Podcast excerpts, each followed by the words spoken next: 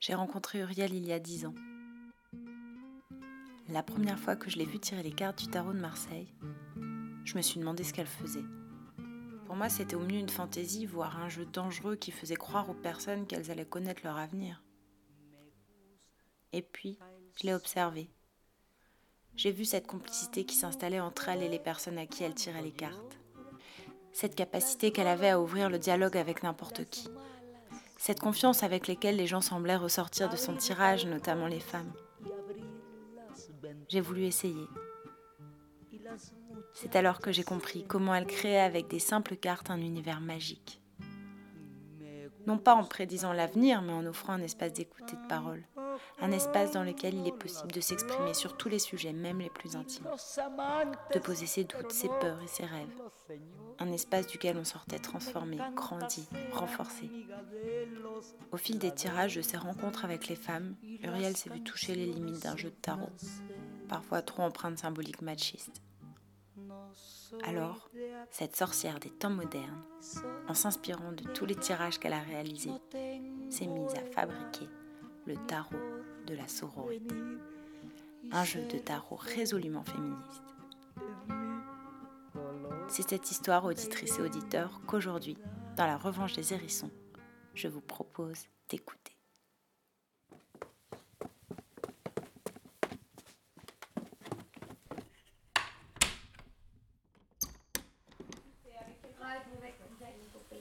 Comment il va en fait, Francis? Il va bien. Ouais. Non, je disais, je l'ai pas eu depuis le Kyrgyzstan en fait. Mais oui Toujours pas quoi. C'est Mais, ça. euh, Ouais, ouais, ouais, ça sera pas encore cette fois la prochaine ça. Est-ce que vous êtes rencontrés au Kyrgyzstan, c'est ça Ouais, à Bishkek. J'ai sauté sur. Euh... sauté sur toi pour s'en. En fait, c'est des histoires qui marchent pas. Moi avec j'ai toi. la chance. Il y a Lyon, il va. De toute façon, j'ai pas tellement. Le tarot de Marseille, c'est un, c'est un, un jeu de cartes. C'est un jeu de cartes de 22, ce qu'on appelle de 22 arcanes majeurs, qui sont 22 arcanes avec des personnages un petit peu emblématiques, que l'on peut considérer un peu comme des archétypes, avec des noms comme la papesse, le pape, euh, la maison Dieu, l'étoile. Enfin, c'est, c'est des idées un petit peu abstraites comme ça, et qui est composé du jeu de tarot. Enfin, c'est le jeu de cartes italien. Donc, euh, nous, c'est les épées, les trèfles, je sais plus trop quoi. Et en Italie, c'est le bâton, les coupes, les deniers. Et j'en oublie toujours un, c'est toujours comme ça. Bon, voilà. Et donc, en fait, c'est donc il y a 10, euh, il y a 10 deniers, il y a 10 bâtons, il y a 10 épées, il y a 10 coupes avec le valet, euh, toutes ces choses-là. Bon. Donc, en fait, c'est comme si c'était un jeu de cartes normal, avec en plus 22 arcades, ce qu'on appelle les arcades majeures. Et c'est un jeu qui est utilisé, alors on pense, enfin il y a plusieurs théories, donc c'est un petit peu difficile d'en faire l'historique parce que parce qu'en fait il n'y a pas eu vraiment des études très sérieuses sur le tarot puisque c'est à la fois ça appartient un peu au milieu un peu mystique, un peu magique, il y a énormément de romantisme autour de ce jeu. Donc, il n'y a pas vraiment d'études historiques, mais si on prend quelques théories, ça viendrait, ça aurait traversé un peu le Moyen-Orient, enfin, ça viendrait de Chine, le Moyen-Orient, jusqu'en Europe. En tout cas, on sait qu'il est arrivé en Europe autour du XVe siècle, à Venise, parce que c'était la porte de l'Orient, tout simplement. Et, euh, et il est arrivé, voilà, à Venise, euh, et le, voilà, un des premiers tarots euh, reconnus en Europe, c'est le fameux tarot des Visconti. Voilà, bon. Donc, qui était là un petit peu un mélange entre... euh, entre le, les- un peu les idées mystiques un peu égyptiennes avec des arcanes comme Isis, euh, voilà le pharaon, des choses comme ça, et des symboles un peu, oui, un peu kabbalistiques, un peu de, du viking, enfin bon voilà, c'est un peu un mélange de tout, mais on ne pourrait pas vraiment savoir d'où ça vient, sachant que ça devait aussi venir par d'autres, bien sûr, par d'autres lieux, par l'Espagne. On dit que souvent c'est les gitans qui l'ont amené en Europe, donc sûrement qu'il y a aussi euh, ce côté-là, sûrement qu'ils se le sont appropriés d'une certaine manière. Enfin bon, voilà. Donc c'est un petit peu confus, toutes ces choses-là. On ne sait pas exactement d'où ça vient. Ce serait bien d'ailleurs qu'il y ait des, des études vraiment autour de ça, mais pour l'instant c'est un peu mystérieux. D'où aussi l'aura aussi du tarot actuellement, c'est que chacun peut se l'approprier parce qu'on ne sait pas vraiment d'où ça vient, on ne sait pas. hum, Voilà, donc c'est d'où aussi cette, euh, ce mystère autour de ce jeu. Et c'est un jeu qui est censé euh, censé dire l'avenir. Voilà, alors c'est un jeu divinatoire.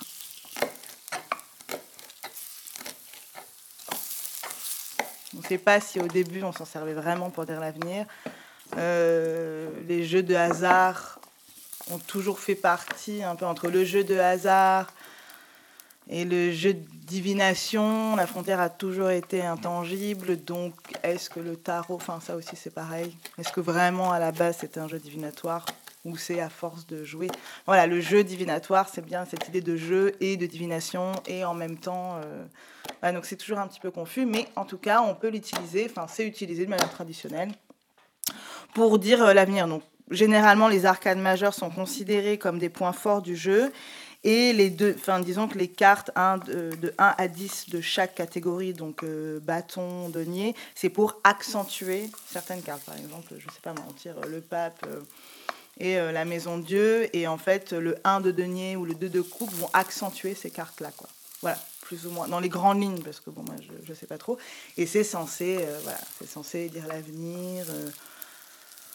Après, ça dépend qui les, qui les tire et toutes ces choses-là, mais c'est surtout que ça permet en tout cas euh, un espace euh, où en tout cas les gens pendant un moment euh, où ils vont parler d'eux, où ils vont mettre carte sur table, c'est un peu une idée de mettre au clair des choses dans leur vie. Donc c'est peut-être pour ça que ça a autant, plus l'aura un peu magique du tarot, c'est peut-être pour ça que ça a pris, qu'on n'a pas vraiment... voilà, qu'on le retrouve un peu partout, dans un peu toutes les classes sociales, c'est assez marrant. C'est un jeu qui. On le retrouve euh, chez les agriculteurs, on le retrouve euh, chez les aristocrates, enfin, c'est euh, chez les gitans. Enfin, il y a un peu. Ça traverse un petit peu toutes les classes sociales, toutes les catégories, tous les âges. Enfin, bon, voilà. Donc, donc il y a ça.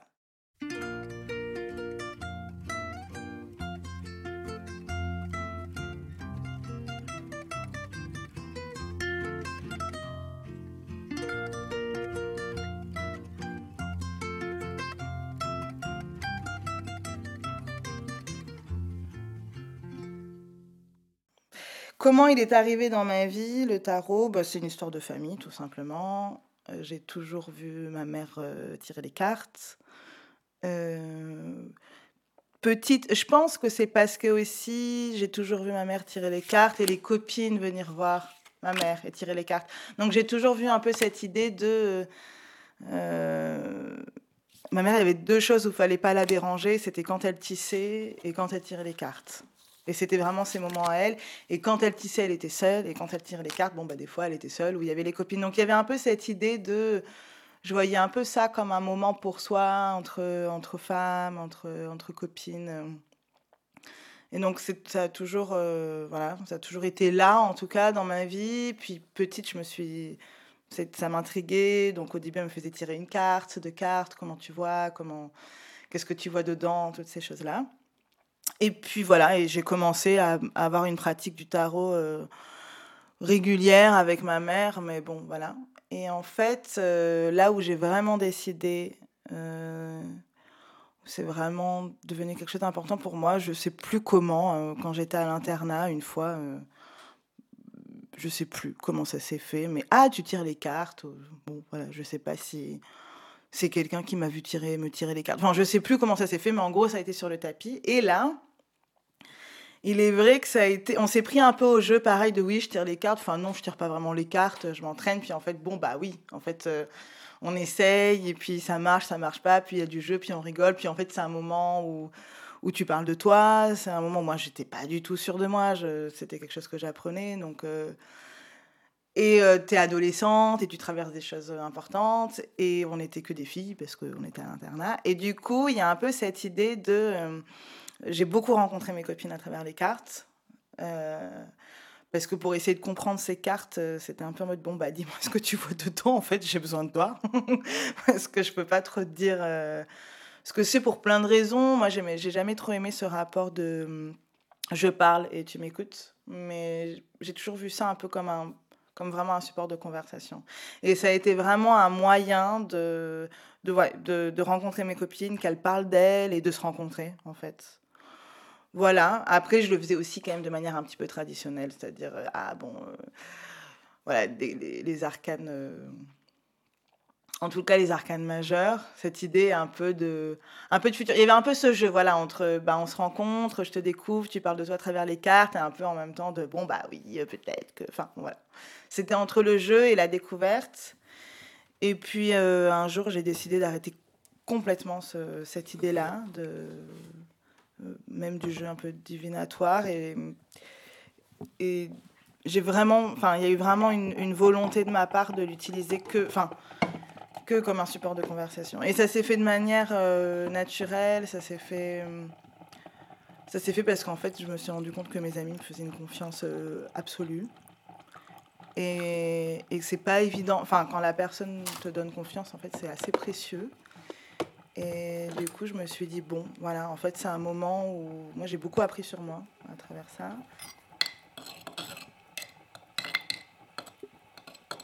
Ça me permettait aussi de ne pas mettre de projection, d'analogie, parce que je tirais les cartes et puis la personne me disait, ben moi je vois cette carte comme ci, comme ça. Et puis moi, ça me permettait de rester à ma place, de ne pas être dans un rapport de, ben, en fait, écoute-moi, je vais t'expliquer. C'était plus dans un rapport de, ah, ok, tu vois cette carte comme ci, comme ça. Moi, je sais que cette carte, ça veut dire ça. Bon, vas-y, à deux, on va essayer de capter qu'est-ce qui se passe. Et puis à deux, on analyse un petit peu ta vie. Et en fait, voilà, comme un support de conversation. C'est-à-dire que prenait le café, on sortait les clopes. Et, les cartes, c'était plus, un, plus une image, une peinture qu'on analysait. ça nous faisait euh, penser à des choses, à nous parler de notre vie, de, comment on analysait des situations. Et moi, ça me permettait de rester à ma place. Et elle aussi, il y avait une rencontre. Voilà, c'était un peu plus cette idée-là. Et ça, on a vraiment. Euh, enfin voilà. Et, donc, et ça, c'est commencé à quelque chose d'être euh, très important pour moi, très émouvant. Et, et puis oui, puis j'ai appris à, à, rentrer. Enfin, vraiment, découvrir l'intimité de mes amis. Et, puis j'ai commencé à partir en voyage. Et en fait, c'est devenu, euh, comme je tirais les cartes à mes copines, et ben c'était aussi un moyen, super moyen de rencontre, quoi. Et puis là, j'ai commencé à tirer les cartes avec euh, des femmes.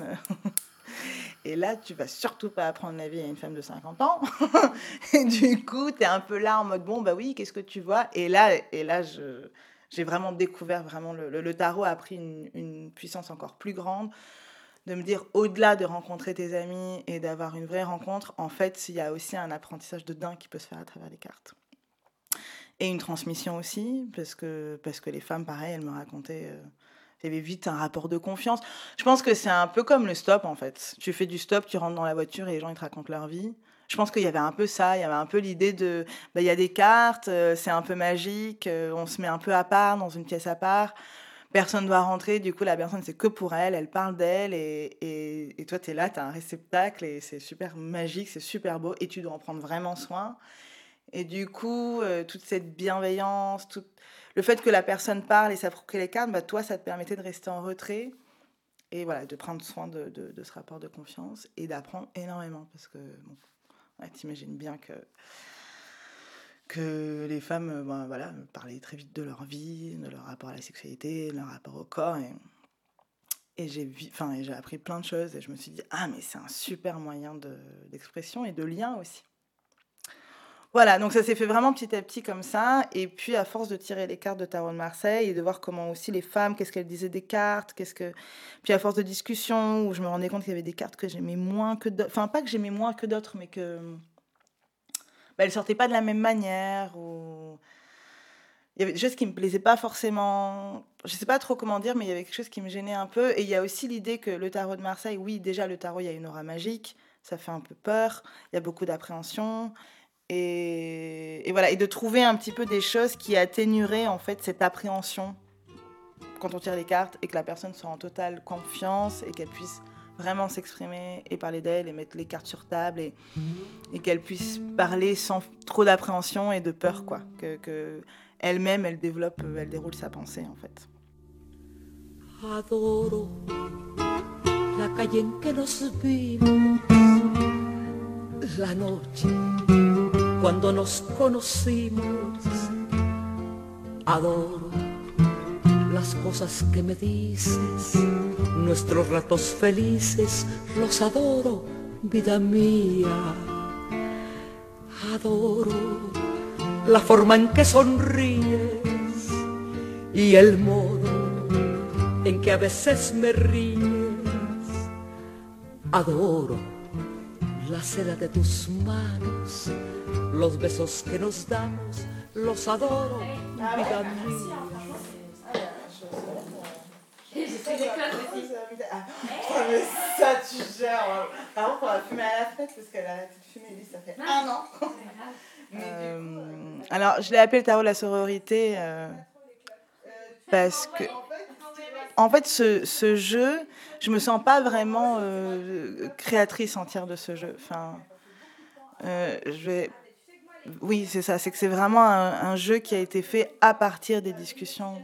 C'est pas moi toute seule dans mon coin qui ai décidé de changer la symbolique ou de proposer les dessins.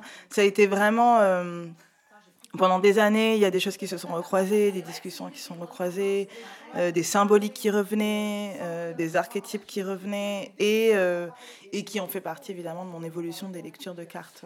Et c'est un petit peu comme si c'était un réceptacle de tout ça. Bah, c'est un peu comme si c'était un hommage à toutes ces discussions que j'ai eues au cours de ma vie, qui font partie de qui je suis actuellement, où je m'inscris un peu dans cette, dans cette transmission, et c'était un peu rendre hommage à toutes ces femmes que j'ai rencontrées dans ma vie et dans mon parcours, et de dire ben, qui je suis aujourd'hui, c'est pas moi toute seule, c'est aussi toutes ces rencontres, toutes ces conversations, toute cette bienveillance et, et tous ces regards aussi sur les cartes, et de dire bon, ben voilà, il y a certaines cartes, ben, j'ai envie qu'elles aient toute cette énergie-là, enfin qu'elles soient remplies de toutes ces discussions, de toutes ces remises en question, de toutes ces rencontres, et que du coup elles s'émancipent un peu du tarot de Marseille, mais sans remettre tout en question. Juste, voilà, c'est une proposition.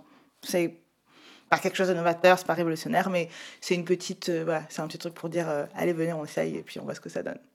En gros, voilà, c'est un peu ça.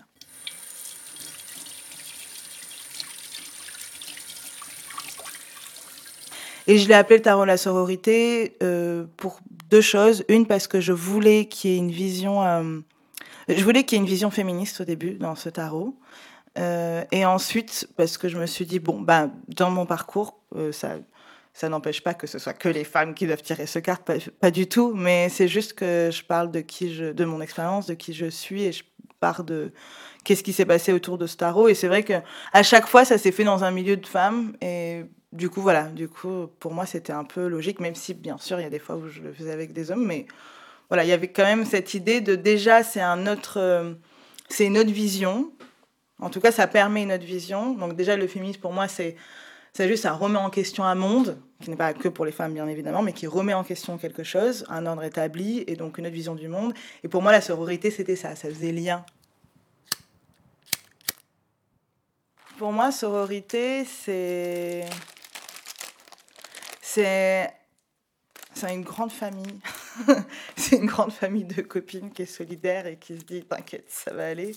Et même si, bah, comme dans une famille, en fait, on n'est pas forcément d'accord, on n'est pas d'accord sur tout, mais on va, être, on va essayer de, de se remettre en question ensemble, d'être euh, dans la bienveillance. Bon, je sais que c'est un terme un petit peu un petit peu valise, mais c'est super important. Pour moi, la sororité, c'est c'est des liens euh, qui sont à la fois intangibles et tangibles sur comment on va faire ensemble pour se remettre en question, pour avancer, pour être forte.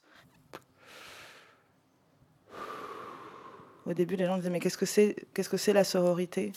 Et souvent, j'avais cette phrase un peu bon, c'est la fraternité mais version fille. Bon, alors c'est vite euh, c'est très vite dit, mais oui, il y avait en tout cas cette idée de la sororité n'est pas, n'est pas forcément la fraternité. La fraternité, euh, bien sûr, il y a la sororité, mais la sororité, ça, c'est autre chose encore. C'est une, force de résilience, c'est dire, euh, c'est faire attention aux autres dans plein d'endroits. Je pense que c'est important de, d'en parler de la sororité. Ça peut être dans l'espace public, ça peut être dans les bars, ça peut être en voyage, ça peut être euh, dans la famille, ça peut être de bon, bah, comment ensemble on va faire attention au rapport de pouvoir au rapport patriarcal et peut-être que bah, de dire le mot sororité, c'est dire ah en fait on a le droit d'être bienveillante entre nous, de faire attention, de vérifier même si on connaît pas cette fille, de voir si elle est bien entourée, si ça se passe bien, si voilà c'est juste de d'en prendre conscience, de le dire, ben c'est un peu comme une un peu une toile d'araignée, de trame, de on peut faire tout, on peut être toutes connectées, faire attention.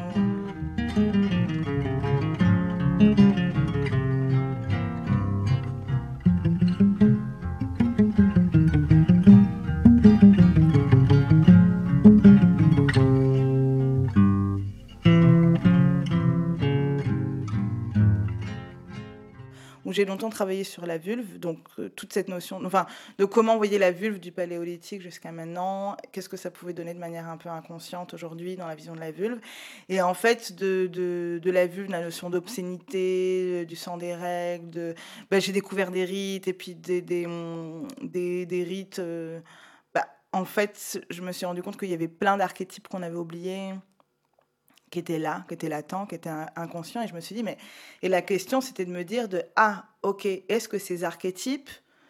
Euh, parce qu'à la base, je suis partie du sacré, du profane, donc un peu cette guerre entre religion, sacré, profane, toutes ces choses-là. De dire que, bon, sans parler de religion, mais de dire que on aime le mystère. Y a, et puis qu'il y a peut-être. Voilà, part du principe que, bon, bah, il y a plein de manières de se poser des questions. Euh, ça, peut être, euh, ça peut être le monde religieux, ça peut être le monde spirituel, ça peut être la bio, enfin, ça peut être n'importe quoi, ça peut être la politique, mais y a, on a plein de médiums pour se poser des questions. On a une chance vraiment incroyable pour ça. Euh, L'humain est assez multiple dans, dans, dans, toutes ses spiritualités, ses superstitions, ses possibles, ses, courants philosophiques, courants politiques. Et de me dire de... Euh, ah, il faudrait peut-être... Est-ce que si on, trouve certains archétypes qui ont été un peu oubliés, qu'est-ce que ça fait euh, si on les remet au goût du jour? Voilà, c'était un peu ça. Et à la base, j'avais pensé à, par exemple, prendre euh, que des femmes super fortes, genre, enfin, ou, ou enfin, par exemple Marie Curie, Alexandra Devinil, enfin, en fait, prendre des femmes un petit peu hors euh, du commun et de les mettre en tarot. Puis je me suis dit, ouais, en fait, il y a des archétypes qui sont qui sont là, qui, qui sont vraiment latents et qui, et qui peuvent rentrer dans le tarot dans ce côté un petit peu magique, dans ce côté de... Voilà, donc j'ai commencé un petit peu à réfléchir à tout ça. Et en fait, euh, voilà, et puis en fait, j'ai commencé à dessiner, à chercher des dessins. Voilà, donc en fait, euh, mais bon, c'était un peu en vague projet. Puis j'ai fini mon, mon, mon, mémoire. Et là, je me suis dit, OK, je me concentre sur le tarot. C'était un peu mon, cadeau de fin de mémoire. J'en ai bien bavé. J'ai écrit je sais pas combien de pages c'est de la branlette euh, intellectuelle, mais j'avais besoin de voilà, c'était acquis. Et du coup, par contre, à travers ce mémoire, j'ai découvert plein de choses et je me dis ok, je vais le mettre dans mon tarot plus euh, les discussions euh, des femmes. Donc j'ai un peu mélangé tout ça, le côté un peu recherche universitaire, le côté rencontre des femmes et le côté dessin, voilà. Et du coup, ça s'est fait comme ça. Et j'ai décidé de faire, de dessiner chaque carte. C'est-à-dire que je ne faisais pas une carte par-ci, une carte par-là j'ai décidé que j'avais pas forcément envie de travailler avec les bâtons, les deniers, tout ça. Je voulais que les arcanes majeures euh, pour cette idée de voilà euh, d'archétype de dessin. Euh, et que qu'il y ait quelque chose où le tarot, je trouve que c'est un super euh, un super médium, un super euh, moyen d'échange. Que beaucoup de personnes m'ont demandé ah ce serait bien que j'aimerais bien que tu m'apprennes. Et en fait il y a cette idée de ben j'ai pas forcément envie de t'apprendre, mais par contre, je sais que tu en es capable. En fait, chaque, chaque personne peut vraiment tirer les cartes. Et j'aimerais vraiment que chacun, puisse, euh, chacun et chacune puisse l'approprier facilement. Et du coup, je voulais un, petit, un jeu qui soit à la fois beau, qu'on ait envie de tirer avec des cartes avec lesquelles on soit à l'aise, et, qui, voilà, et que chacun puisse euh, s'approprier les dessins, en fait. J'avais vraiment envie de ça. Pas quelque chose de trop symbolique, de trop lourd symboliquement, quelque chose où voilà, pour, pour commencer. Et après, l'idée, c'est que bah, les gens fassent leur propre tarot. Et voilà, c'était un peu, un, peu, un peu ça l'idée. Donc, dans ce truc de transmission. Et, euh, et du coup, je me suis dit, bah, tu vas commencer, euh, tu vas faire ta propre, euh, propre expérience. Quoi. Et donc, euh, j'ai commencé par la première carte, hein, le battleur, et jusque donc, le 22, le mât.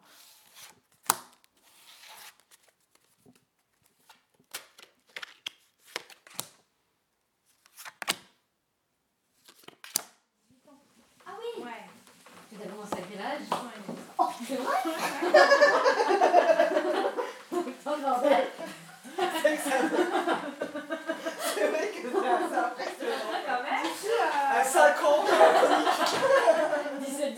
17, 18 ans, je t'entendais. Mais quel âge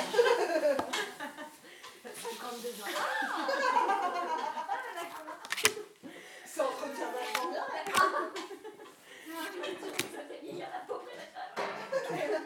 La lune, voilà, la lune, euh, c'est une carte que j'aimais beaucoup parce que euh, donc dans le tarot de Marseille, c'est une carte qui, euh, alors ça dépend, mais bon souvent c'est une espèce d'écrevisse langouste dans l'eau et il y a deux chiens qui crient à la lune et la lune elle est un peu, c'est un peu comme un soleil avec des, des, gouttes qui tombent.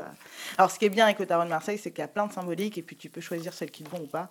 C'est un peu la spiritualité à la carte, hein, dans les grandes lignes. Mais c'est ça qui est chouette aussi. C'est pour ça que c'est un super moyen de conversation. C'est que il y a des symboles, il y en a que tu vas pas vraiment comprendre. Et c'est pas très grave. En fait, euh, l'important, c'est qu'il y ait de l'expression et qu'on puisse se rencontrer. C'est un peu ça. Mais bon, euh, un chien pour une personne, ça veut dire ça. Et, pour, euh, et c'est ça qui est intéressant aussi. Et, euh, et, donc cette carte, en fait, bon, bah, j'avais lu Passivité, l'inconscient. Euh, c'était le monde des illusions aussi, cette idée que bon, t'es pas du tout trop sur la bonne voie, que si tu t'engages dans quelque chose, bon bah, ça va être une illusion, quoi. Ça va pas très bien se passer, ou tu vas être déçu, ou voilà, et il y avait euh, féminin, euh, je me souviens, féminin, passif, euh, inconscient, léthargie, enfin tous les trucs super sympas. Quand tu es là, tu fais yes, je me sens vachement bien de sentir cette carte. tu as envie de la tirer, puis tu te sens vachement forte en tant que nana. Enfin, tu tires cette carte, tu fais ouais, enfin trop cool, enfin génial, j'ai trop envie de. Ça a l'air sympa ce lac avec les crevisses, les chiens, là, enfin super. Et ça m'énervait. Et il y avait toujours où cette carte, j'avais trop envie de dire des choses chouettes sur cette carte, sauf que le dessin n'allait pas l'explication le, euh, me plaisait pas. Et j'ai commencé à réfléchir. Et, puis souvent, ce qui était intéressant, c'est que euh, les gens les tiraient, euh, les personnes les tiraient à des moments assez où il y avait des choix à faire. Enfin, je sais pas comment dire, mais en tout cas, elles pouvaient vite être, disons qu'elles donnaient pas la patate et que souvent ça sortait à des moments où il fallait prendre des choix. Et du coup, je trouvais que c'était un petit peu ambigu. Voilà, bon, et euh, parce que ce qui est important quand même, c'est que la personne euh, soit en confiance. Euh, toi, tu n'es pas là pour donner des réponses, jamais de la vie. Mais par contre, tu es là un peu pour dire t'inquiète, c'est cool. Bon, en fait, en gros, tu es la bonne copine, quoi. Et du coup, cette idée de ça va aller, fais-toi confiance. Généralement, le tarot, c'est plus ça. C'est fais-toi confiance, vas-y, exprime tes idées, où t'en es. Bon, tu as des idées, tu as des cartes, tu parles toute seule. Et après, tu. Parce que quand on parle, il y a un peu les idées qui viennent. Et après, on fait. Ah oui, d'accord. En fait, toi, tu sers pas à grand-chose. Tu juste là pour donner confiance, en fin de compte. Et du coup, avec la lune, bah, c'était un peu compliqué de donner confiance. Tu étais là en mode, oui, t'inquiète, ça va aller. Non, les crevisses qui va mordre. Non, non, c'est non, t'inquiète, ça va le faire. Et euh, voilà. Et donc, du coup, il y avait un peu cette idée-là. Ça a commencé avec cette carte. Quand j'ai fait la lune, j'ai fait beaucoup, beaucoup, beaucoup de dessins. Et au début, j'avais cette idée de lionne, de louve. J'avais trop envie de, louve qui, qui, qui, chante à la lune. Et puis ça sortait pas, ça sortait pas. Et puis il y avait vraiment. Et l'ours, quoi. Des ours qui dansaient. Et en fait, cette carte, elle est vraiment liée à. Elle est liée à, mon travail de mémoire aussi, mon travail sur les rites. Euh, parce que on savait qu'à un moment donné, on avait pendant les périodes de menstruation, alors il y a plein de rites, et donc quand il y a plein de rites, il y a plein de déclinaisons du rite, mais j'ai fait un long travail sur l'idée de, on prend l'empreinte de la vulve ou de ses lèvres de bouche et on les accroche à un arbre, et on fait cette, euh, voilà, et, qu'est-ce qui s'y passe donc ça, c'était mon, travail euh, de, de, plasticienne. Et en fait, on sait qu'il y a des rites qui existaient comme ça, où les femmes, pendant qu'elles avaient leur période menstruelle, elles allaient dans la forêt, enfin, elles allaient dans un espace dans lequel elles se sentaient bien, à l'extérieur du village, à l'extérieur de la cité, et elles prenaient leur empreinte de vulve où elles, elles accrochaient en tout cas euh, les draps de, on appelle ça des brats, je crois, des, des draps pendant leur règle qu'elles accrochaient à un arbre. Et, euh, et d'ailleurs, on dit avoir ces ours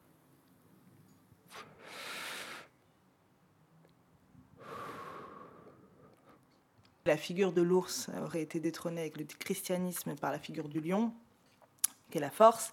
Et comme les femmes n'avaient pas vraiment de place euh, dans, l'église, bah en fait, euh, l'ours et les femmes sont devenus copains et on fait des rites ensemble. Cette idée un peu symbolique de ça s'est un peu mélangé. Et euh, voilà, donc cette idée des ours, j'aimais bien cette idée des ours. Et puis, puis voilà, quoi, elles ont l'air de s'éclater, quoi. Et voilà, elles sont ensemble. Et, euh, et, en fait, elles auront assez de force, euh, assez de magie en elles pour pouvoir aller au bout du monde, pour se marrer. Voilà. Du coup, je l'ai fait un peu dans une carte de, de force, et pas de passivité, mais d'activité. De oui, peut-être que, peut que c'est la nuit, peut-être qu'il y a des rites euh, la nuit, peut-être qu'on va camper dans une montagne près d'une rivière et faire un feu de camp sous la pleine lune. Mais on va se retrouver et, et ça va être chouette et ça va nous donner la force de faire ce qu'on a à faire. Et cette idée que c'est des archétypes qui sont un peu inconscients. Donc l'ours, il y a l'idée aussi d'Artémis, il y a, l'idée voilà, de, de, déesse un petit peu comme ça, euh, très... Euh, des archétypes assez forts du féminin, et du coup qui donnent la force d'eux. Voilà, donc c'est un peu ça, cette idée des ours, quoi. C'est un, archétype qui, qui est là, qui est latent, et en fait qui peut faire partie de nous, qu'on peut appeler alors la carte de la lune, c'est un peu cette idée de, euh, de, de, faire des... Mais c'est un peu la carte de la sororité. De, tu, si, tu es un peu dans une baisse de confiance ou que tu sais pas je sais pas, pas quels sont trop tes choix ou ou en fait c'est une carte qui te dit entoure-toi de, de, femmes avec qui tu es bien, entoure-toi de gens avec qui tu te sens que tu pas jugé, que es, qui sont bienveillants et qui vont te donner surtout, quand on est avec des amis, on a un peu tendance à... il y a une partie de soi qui, qui, tombe un peu où on est vraiment relâché et, et on est que dans le bonheur. Quoi. Et du coup, il a plus à savoir quelle copine t'es Du Mexique Ah, voilà, ok. Du Mexique. C'est mon coup de foot du Mexique. Voilà. 2008. Et donc 2009. mon coup de foot du Kyrgyzstan. Ah oui, 2009, c'est ça, 2009. Ça, t'as identifié Este amor apasionado anda todo alborotado por volver Voy camino a la locura y aunque todo me tortura, sé querer. Nos dejamos hace tiempo, pero se llegó el momento de perder Tú tenías mucha razón, le hago caso al corazón y me muero por volver. Y volver, volver, volver. A tus brazos otra vez. Llegaré hasta donde estés, yo sé perder, yo sé perder, quiero volver, volver, volver.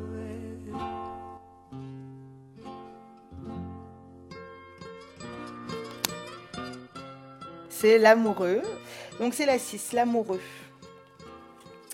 Alors l'amoureux, euh, dans la carte traditionnelle du tarot, c'est un jeune homme très très beau, entouré de deux femmes et il doit faire un choix. C'est pas beau comme carte. Elle est pas sympa, la symbolique. Voilà. Donc autant te dire que j'adorais cette carte. voilà. Et euh, en fait, c'est la question du choix, l'amoureux. Dans les grandes lignes, en gros, c'est ça, c'est le choix. Et pour moi, faire le choix entre deux personnes, bon, bah, c'est pas très sympa pas vraiment un choix. Euh, parce qu'on parle de choix euh, pas un peu existentiel, mais on parle de choix importants en fait dans l'amour. Donc bon, je choisir entre deux personnes, c'est sympa, mais bon voilà. Après, sûrement qu'il y a d'autres symboliques euh, auxquelles j'ai pas toujours accès, mais voilà. Et pour moi, la notion de choix, en tout cas, comment comment je l'entendais à ce moment où j'ai fait le tarot et toutes ces choses-là, à ce moment-là précis, pour moi, faire un choix, j'ai longtemps pensé à cette euh, question quand je faisais la carte. Donc, je dessinais, je, cherchais et je me disais, mais le choix, pour moi, c'est une question d'être bien dans son corps. Si on, est, si on arrive à, s'octroyer à être bien dans son corps, peut-être qu'on peut faire les bons choix. Si on est bien dans son corps et qu'on est bien dans sa tête, peut-être qu'en fait, on peut faire les bons choix. Et peut-être qu'on peut faire les bons choix si on arrive à trouver un espace de discussion. Donc, par exemple, le tarot peut être un espace de choix. Mais de choix où tu peux prendre le choix toute seule donc cette idée où en fait tu exprimes quelque chose, tu, tu, parles des tenants et des aboutissants, des aboutissements du choix, et puis en fait en, en, parlant à voix haute euh, avec la personne, tu te rends compte des choix qui te correspondent. Voilà. Donc il y avait cette idée du corps et cette idée de l'expression, du langage. Et pour moi, ce bien dans, enfin ça a été comme une épiphanie à ce moment-là, cette idée de bien dans le corps et, s'exprimer, et je me suis dit ah bah Boubo, la fameuse déesse Boubo, que je pensais mettre plus tard. Dans mon tarot, je pensais la mettre, je voulais absolument mettre Boubo, parce que j'adore, c'est ma dièse préférée. Mais euh, je pensais la mettre un peu plus tard, et en fait là, elle s'est imposée, euh, ça, s'est imposé un peu, un peu comme ça. Et euh, donc Boubo, c'est l'histoire, c'est l'histoire d'une, c'est dans la, mythologie grecque. En fait, il y a Déméter. Déméter qui est la déesse des moissons. Et en fait, elle a perdu sa fille Perséphone qui a été enlevée par Hadès, le roi des enfers. Et euh, Déméter est totalement éplorée, elle est perdue. Et comme elle est en dépression, bah, il y a les moissons, enfin, il n'y a plus rien. Comme c'est la déesse du, des moissons et du, du, du printemps, enfin, euh, du cours de, comment on appelle ça enfin, du cours des choses, quoi, enfin, de l'agriculture, ces choses-là, comme elle est en dépression, bah, plus un- aucun insecte, plus aucun papillon fait son, fait son boulot. Du coup, il n'y a pas de pollinisation. Du coup, il n'y a pas de récolte. Et du coup, les, les, les humains, ben, ils, ils sont en train de mourir. Ils font des sacrifices aux dieux et tout ça. Évidemment, les dieux s'en foutent parce que ça reste des dieux. et euh, du coup, Déméter continue dans sa dépression. Et en fait, Boubo décide absolument d'intervenir. Et donc, Déméter, euh, un jour fatiguée, euh, l'idée c'est qu'elle s'assoit près d'une fontaine. Enfin, moi, c'est le mythe que je connais, mais évidemment, il y a énormément de variantes. Il y a plus de variantes. Et donc, elle s'assoit près d'une fontaine et il y a Boubo qui arrive. Et Boubo, c'est une déesse avec deux grandes jambes. Enfin, deux grandes jambes. Pourquoi des grandes jambes? C'est Adriana Carambeu. avec, avec la bouche de Monica Bellucci. c'est. euh, en fait, c'est deux, deux jambes avec une vulve facialisée. Donc, euh, à la place du, de la vulve, c'est un visage. Enfin, sa vulve, c'est sa bouche. Voilà. En gros, c'est ça. Euh, bon, je lui ai flanqué un troisième œil. Bon, c'était histoire de dire qu'elle avait des super pouvoirs. voilà. et en fait, elle serait arrivée euh, près de Déméter et elle aurait fait un borborigme ou et Déméter aurait explosé de rire et la vie reprend. Et, euh, et j'aime beaucoup ce mythe. J'aime beaucoup cette idée parce qu'il y a cette idée peut-être de Allez ma poule, ok, euh, t'es mère. Bon, moi je sais pas ce que c'est hein, d'être mère, mais bon, ok, t'es maman, mais euh, ta vulve c'est aussi autre chose. Il y a aussi le clitoris, il y a aussi le plaisir, il y a aussi plein de choses. Vas-y et, de rire. Et le rire, c'est un peu quand on ouvre dans beaucoup de sociétés, euh, fallait pas que les femmes rigolent parce que quand elles riaient, la bouche en fait faisait office de vulve, donc la glotte rappelait le clitoris. Et donc parce que rire en fait, ça fait ouvrir la vulve et donc ce serait un appel au sexe. Mais le, et, donc ce rire, de ce rire un peu obscène, de vas-y, on se réapproprie son corps, tu rigoles, tu ris à gorge déployée. Et, quand et de voir la vulve, donc on ne sait pas ce qu'elle fait euh, Bougo, mais cette idée de, de voir la vulve, en fait, déclenche des rires, mais des rires qui sont pas des rires moqueurs, des rires de ha, on exprime quelque chose, quoi. Et, et donc, quand on. En gros, quand on regarde sa vulve, on se marre et c'est cool. on sait pas trop solide, mais c'est un peu cette idée de, de, de, voir sa vulve, de la sentir, euh, enfin, en tout cas d'oser rire, euh, d'oser s'exprimer et euh, qu'on voilà, c'est un peu c'est un peu mettre la vulve à l'honneur en fait. C'est un peu cette idée là. Et, et puis dans cette idée du choix, ben de, de bien dans sa vulve, bien dans ses pompes, il y a de il y a cette idée en fait de à la fois de la toucher, de la découvrir, mais peut-être de la toucher pour pour prendre du plaisir, en tout cas euh, le clitoris ou peu importe les lèvres ou quoi au caisse, mais en tout cas de la connaître. Euh, mais aussi de la montrer, pourquoi pas, euh, de la rencontrer. Enfin voilà, il y a, y, y a, plein de choses avec cette vulve. Et du coup, si tout se passe bien avec cette vulve, avec cette, bah, peut-être qu'on arrivera à faire les bons choix parce que peut-être qu'on en aura parlé. Peut-être qu'on se sera pas senti jugé. Du coup, on aura osé dire vraiment ce qu'on pense à un moment donné et on sera bien accompagné.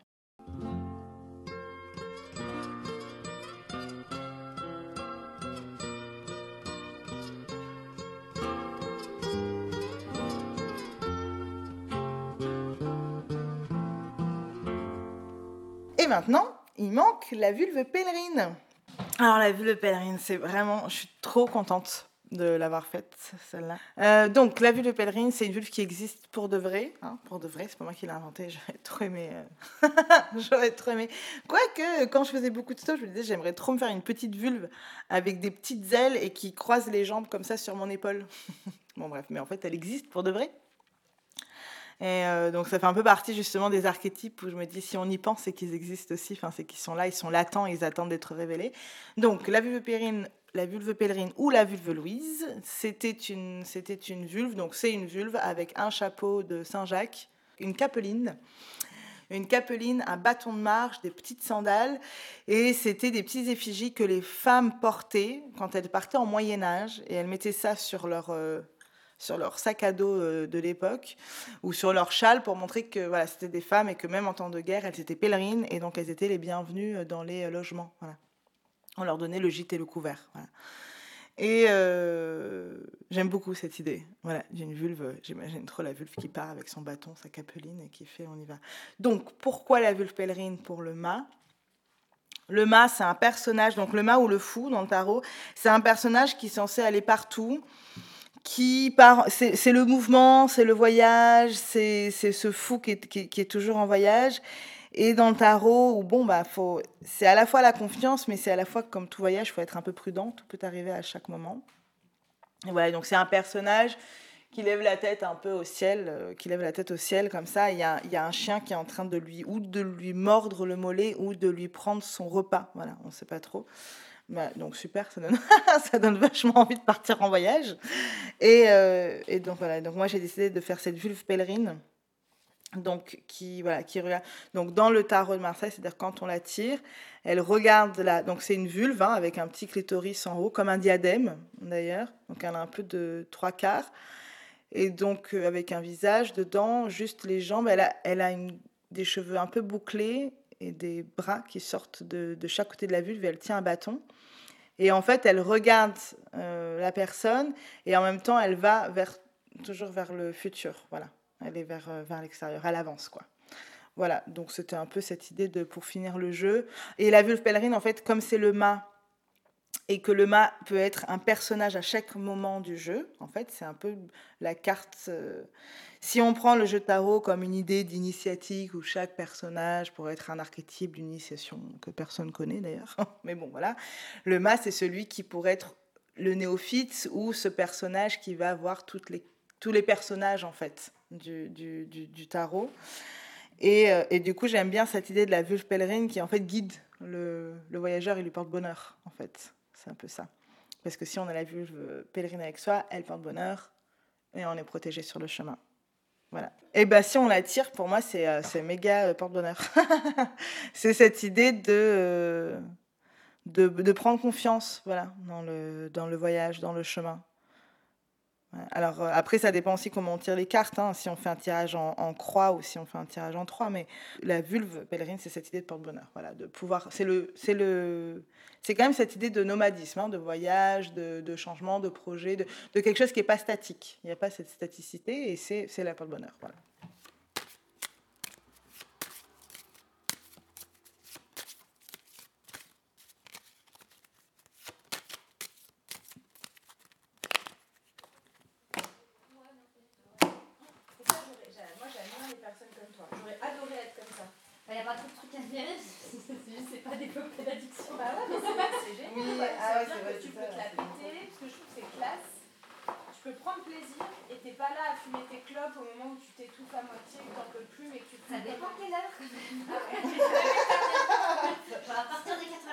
souvent quand je tire les cartes, je présente. Je dis voilà, écoute, je ne vais pas te dire l'avenir, je ne suis pas tarologue, je ne suis pas divine, je sais pas comment on dit, voyante, je suis rien de tout ça. Euh, moi, ce que je te propose, c'est un temps d'écoute et tu vas tirer des cartes et tu me dis ce que tu en penses, tu vois ce que tu vois dedans. Et à deux, en fait, tu n'as pas besoin de moi, enfin, personne n'a besoin de moi pour prendre des choix dans la vie. C'est pas du tout l'idée. L'idée, c'est de dire que, bah, en fait, des fois, c'est pratique d'avoir quelqu'un juste qui t'écoute et d'avoir un peu des supports parce que on peut avoir. C'est un peu comme si on avait des tableaux qui nous font penser à des choses et en fait où on va parler de, sais moi, de société, d'histoire, euh, de philosophie. C'est un peu comme ça. Enfin, c'est pas du tout arrogant là, que. C'est juste une idée que quand on, présente quelque chose et on fait un dispositif de bah tiens, je te propose n'importe quelle image et de toute façon tu vas l'approprier. De toute façon tu vas la, tu vas l'exprimer avec avec tes mots à toi et ce à quoi ça te fait penser dans, dans la vie. Et, et, moi, avec les quelques clés que je connais du tarot ou comment je l'ai créé, ben, je vais être le, le, recul un peu. Et donc, dans ce sens-là, cette idée de, exemple, Boubo, j'ai l'impression que ça fait partie de Ah oui, il y a ça, mais c'est fou, je ne connaissais pas. Pourquoi euh, pourquoi on m'en a pas parlé? Et, du coup qu'est-ce que ça veut qu'est-ce que ça qu'est-ce que ça veut dire aujourd'hui du coup de les, de les, de les invoquer en fait? Qu'est-ce que ça appelle être à notre imaginaire et à notre rapport au corps? Il y a certaines cartes, par exemple la lune, maintenant quand, je, quand elle sort, je suis là, ah, je suis contente qu'elle sorte et je suis moins, euh, moi-même, je suis plus à l'aise et du coup la personne aussi peut-être est plus à l'aise et on va plus euh, euh, parler d'un certain, euh, certain choix à faire. Enfin, je vais pouvoir plus encadrer la personne dans ces questionnements, peut-être. Ouais. C'est des petites expériences, c'est des petites choses. hein. Enfin, on n'est pas un essai philosophique sur. on est juste sur des archétypes, des petites idées, des petits. Et vraiment cette idée de, en tout cas, de mettre un dessin qui met en confiance. Voilà. Ce que, enfin, ce que je veux dire vraiment, ce qui est important, c'est que hum, c'est un hommage. Enfin, c'est pas moi toute seule qui l'ai créé. Je le dois pas. euh, Enfin, c'est un jeu que je dois vraiment à toutes les personnes que j'ai rencontrées dans ma vie, qui font partie de qui je suis aujourd'hui. C'est vraiment un, voilà, un merci et c'est une proposition. Donc, euh, c'est. euh, J'espère que si vous le jouez, enfin, si à l'occasion, euh, s'il est édité et que certaines personnes arrivent à se l'approprier, qu'il vraiment un, une réelle appropriation, que chacun puisse le lire à sa manière. Et, et plus on parle, n'ayez pas peur, allez-y, quoi. C'est vraiment un, un super moyen de rencontre euh, et d'expression. Et, il n'y a pas besoin d'être une tarologue pour tirer les cartes. Oui, évidemment, il y a beaucoup de lecture personnelle, mais c'est aussi avec qui on est, quoi. Et, c'est un super moyen de rencontre et de sororité.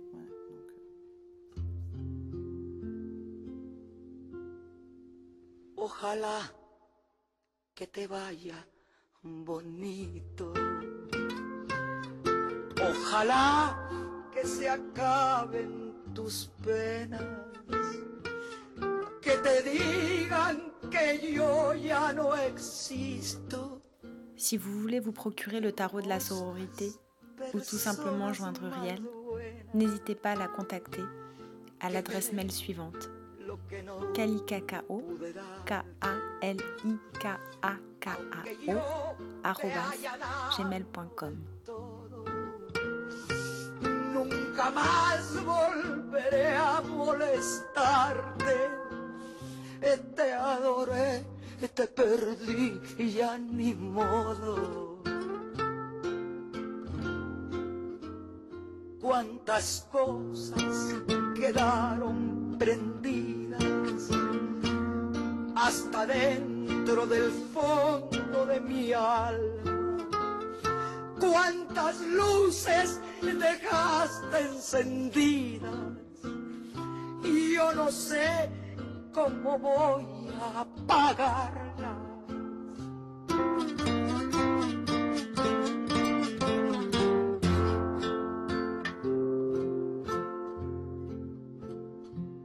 Ojalá que mi amor no te duela y te olvides de mí para siempre. Que se llenen de sangre tus venas y que la vida te vista de suerte. Y yo no sé si tu ausencia me mate aunque tengo mi pecho de acero, pero nadie me diga cobarde sin saber hasta dónde te quiero. Cuántas cosas quedaron prendidas hasta dentro del fondo de mi alma. Cuántas luces dejaste encendidas y yo no sé cómo voy a apagarlas. Ojalá que te vaya muy bonito.